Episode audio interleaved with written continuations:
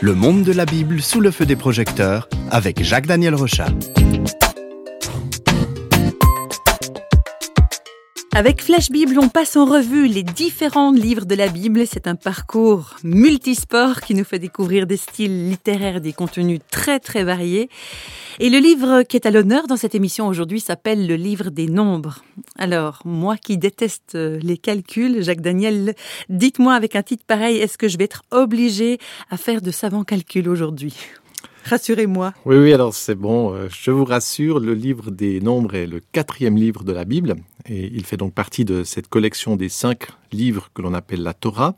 Alors son titre mathématique a été donné par des traducteurs grecs, mais à l'origine, et vous allez certainement préférer ce titre-là, le titre hébreu signifie dans le désert. C'est bien plus adéquat parce qu'avec ce livre, nous allons partir dans le désert.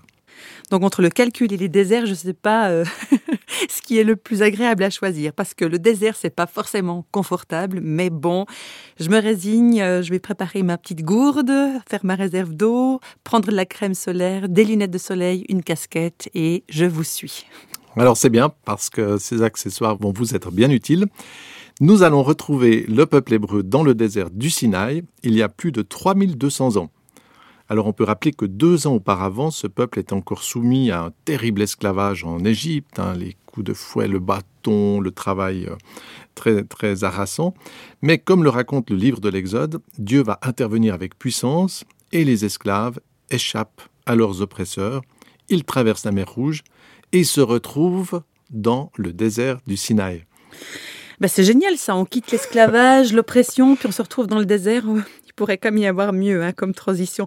Mais pourquoi est-ce que Dieu conduit son peuple dans un désert? Alors ce temps dans le désert va être euh, pourtant une étape essentielle qui va permettre aux Hébreux de rencontrer le Dieu qui les a sauvés. Euh, un Dieu qui se, qui se révèle dans un certain dénuement, dans effectivement une certaine, dans un certain désert. Alors dans cet endroit aride, le peuple reçoit les lois et les révélations qui fondent ses valeurs spirituelles et morales. Par exemple, on peut mentionner les, dix commandements. Et dans le premier chapitre donc du livre des Nombres, Dieu va demander à Moïse de compter, vous ne l'aimez peut-être pas, mais compter les familles engagées dans cette aventure. Il y a 603 000 personnes.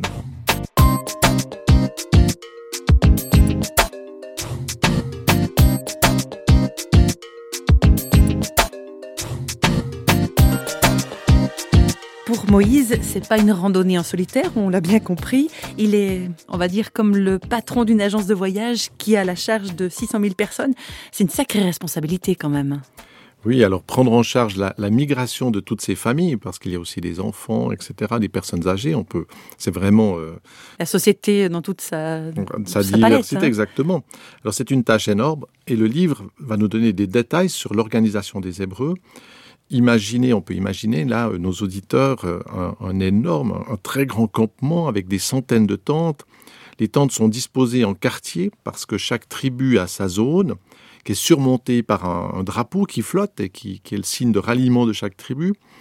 Et une tribu, la tribu de Lévi, a la responsabilité d'accomplir les fonctions des prêtres et de servir le peuple. Donc vous parliez de, ce, campement. Hein. On peut imaginer que c'est comme une sorte de grand campement de, vacances. D'un côté, il y a ceux qui s'amusent, et puis il y a une petite partie de, des responsables, ben, eux, qui prennent soin de l'organisation globale, j'imagine. Oui, et en plus, euh, ce n'est pas sans risque, hein, une telle aventure, parce que comme on peut le voir aujourd'hui dans les campements de réfugiés, ce type de vie pose des problèmes d'hygiène, de sécurité et d'organisation sociale. Et dans le chapitre 5, Moïse va donner des instructions précises pour éviter les épidémies, les incivilités aussi, ou même les problèmes d'injustice et de jalousie. Donc le grand danger dans un contexte comme ça, c'est d'avoir des conflits, de, perdre la cohésion du peuple.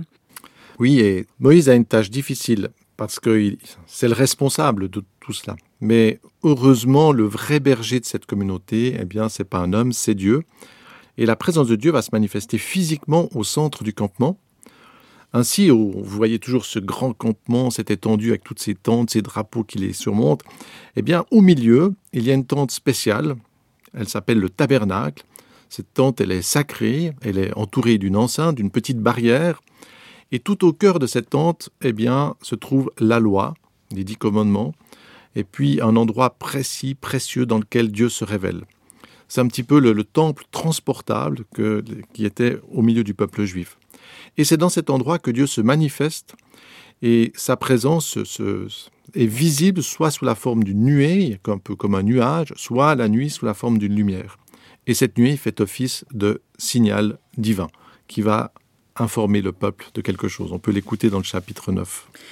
Quand la nuée s'élevait de dessus la tente, les enfants d'Israël partaient, et les enfants d'Israël campaient dans le lieu où s'arrêtait la nuée. Les enfants d'Israël partaient sur l'ordre de l'Éternel, et ils campaient sur l'ordre de l'Éternel. Ils campaient aussi longtemps que la nuée restait sur le tabernacle. Donc un peuple qui est conduit de façon visible par Dieu.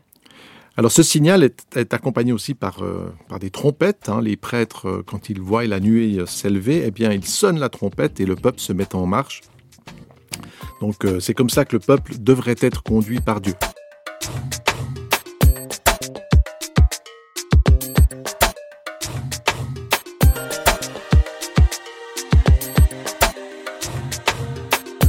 Comme le raconte le livre des Nombres, le peuple est souvent comme un cheval qui ne veut en faire qu'à sa tête. Il y a des murmures contre Dieu, la convoitise, et le livre des nombres va nous rapporter de nombreux problèmes. Au chapitre 13, par exemple, le peuple arrive enfin à la porte du pays promis. Donc il a traversé, c'est déjà, déjà au 13e chapitre, il arrive déjà de l'autre côté du désert. Alors Moïse envoie un homme de chaque tribu avec la mission d'aller explorer le pays, il les envoie là-bas. Ces espions passent 40 jours dans le pays et sur les 12, eh bien, 10 espions vont donner un rapport pas très positif. On peut les écouter, c'est le chapitre 13. Voici ce qu'ils racontèrent à Moïse. Nous sommes allés dans le pays où tu nous as envoyés. À la vérité, c'est un pays où coule le lait et le miel, et en voici les fruits. Mais le peuple qui habite ce pays est puissant. Les villes sont fortifiées, très grandes et ils décrièrent devant les enfants d'Israël le pays qu'ils avaient exploré. Le peuple éleva la voix, poussa des cris et pleura pendant la nuit. Ils murmurèrent contre Moïse et Aaron et disent Pourquoi l'Éternel nous fait-il aller dans ce pays où nous tomberons par l'épée et où nos femmes et nos petits-enfants deviendront une proie?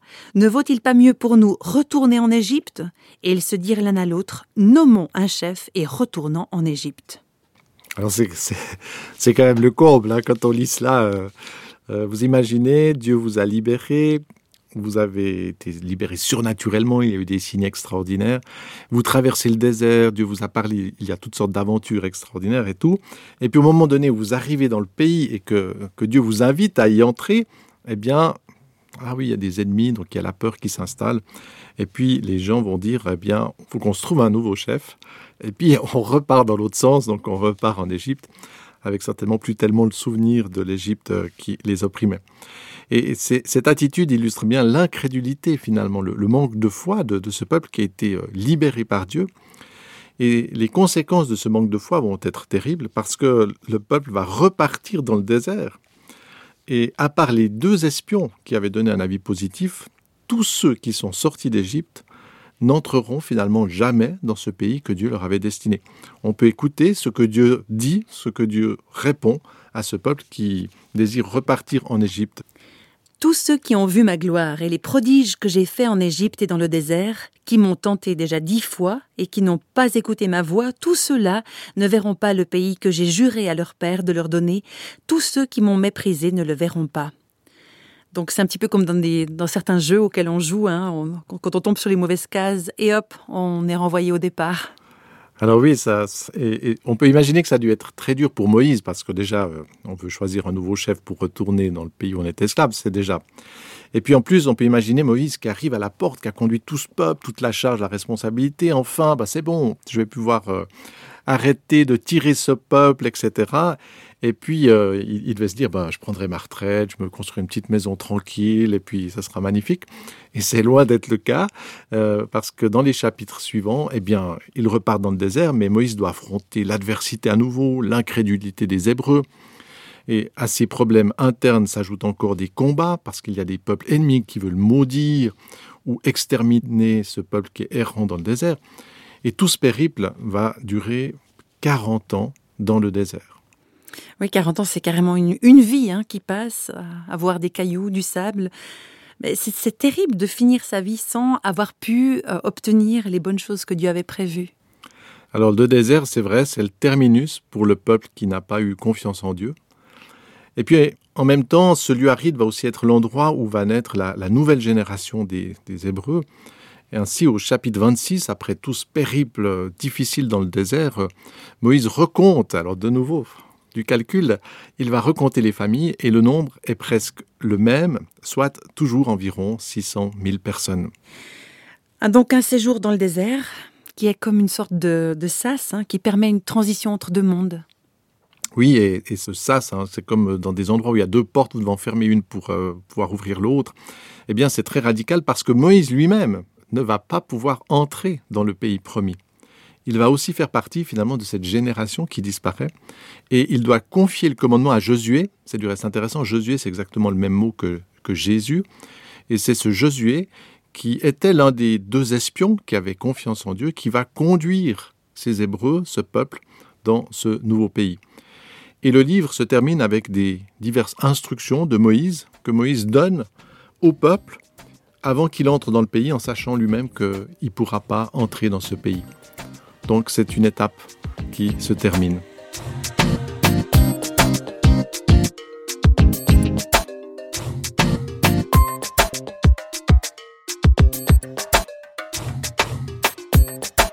« 40 ans dans le désert. Avec le livre des nombres, on a mis nos chaussures de marche pour suivre durant quelques minutes le chemin des Hébreux dans le désert. Comment on va conclure cette étrange aventure quand même, Jacques Daniel? Oui, alors c'est, on peut échapper à la lourdeur du soleil, euh, à, l'aridité, et finalement méditer sur ce cheminement des Hébreux dans le désert, euh, qui nous rappelle aussi qu'il faut souvent du temps et de la persévérance pour obtenir quelque chose. Notre vie est pleine de transitions. Il y a par exemple la souffrance de, l'accouchement d'une femme avant la joie de la naissance. Donc c'est aussi un chemin euh, qui est un petit peu comme une épreuve, comme un désert, mais qui, qui apporte quelque chose de, bénéfique, de, un bel événement. Par exemple, les, études aussi, avant d'obtenir un diplôme, ou bien la sueur et le travail avant d'obtenir quelque chose, le salaire ou une réalisation. Donc, dans notre vie, on a beaucoup finalement de ces, de ces étapes qui sont comme un temps de maturation pour obtenir quelque chose. Et je crois que ce cheminement, c'est aussi un bel exemple de l'invitation que Dieu nous fait aujourd'hui, où par la foi, nous avons la possibilité de, croire et d'entrer finalement dans le pays que Dieu voudra nous donner. Donc la vie aujourd'hui sur la terre, c'est pas forcément une vie facile. Beaucoup de gens souffrent, vont être dans les deuils, la difficulté, la maladie. Dans ce désert, la marche peut être difficile et je pense que beaucoup de nos auditeurs sont dans une marche difficile, se posent des questions et ils marchent. C'est dur, il y a de l'adversité. Ce cheminement pourrait être euh, se terminer dans le désert. Mais Dieu nous montre que non, son projet, c'est plus tard de nous inviter dans quelque chose de différent. C'est l'espérance des chrétiens. Et ça peut être aussi ce chemin-là, cette espérance, cette foi en Dieu qui peut habiter des gens qui disent finalement aujourd'hui, oui, oui, j'ai envie de quelque chose d'autre. Oui, j'ai envie de ce pays que Dieu me promet, de cet espace nouveau qui va venir après ce temps de désert. Donc finalement, ce livre, c'est aussi une invitation pour que chacun ait la foi, mette sa foi dans les promesses de Dieu, parce que derrière ces promesses, il y a une réalité qui s'approche.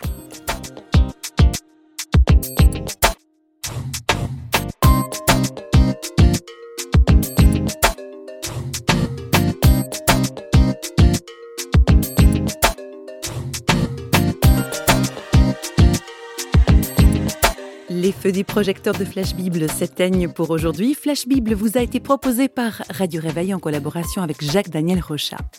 Si vous voulez nous contacter par courrier postal, vous écrivez à Radio Réveil, boîte postale numéro 1, 25 301, Pontarlier, CEDEX, France. Et vous pouvez également nous contacter au travers du site www.parole.ch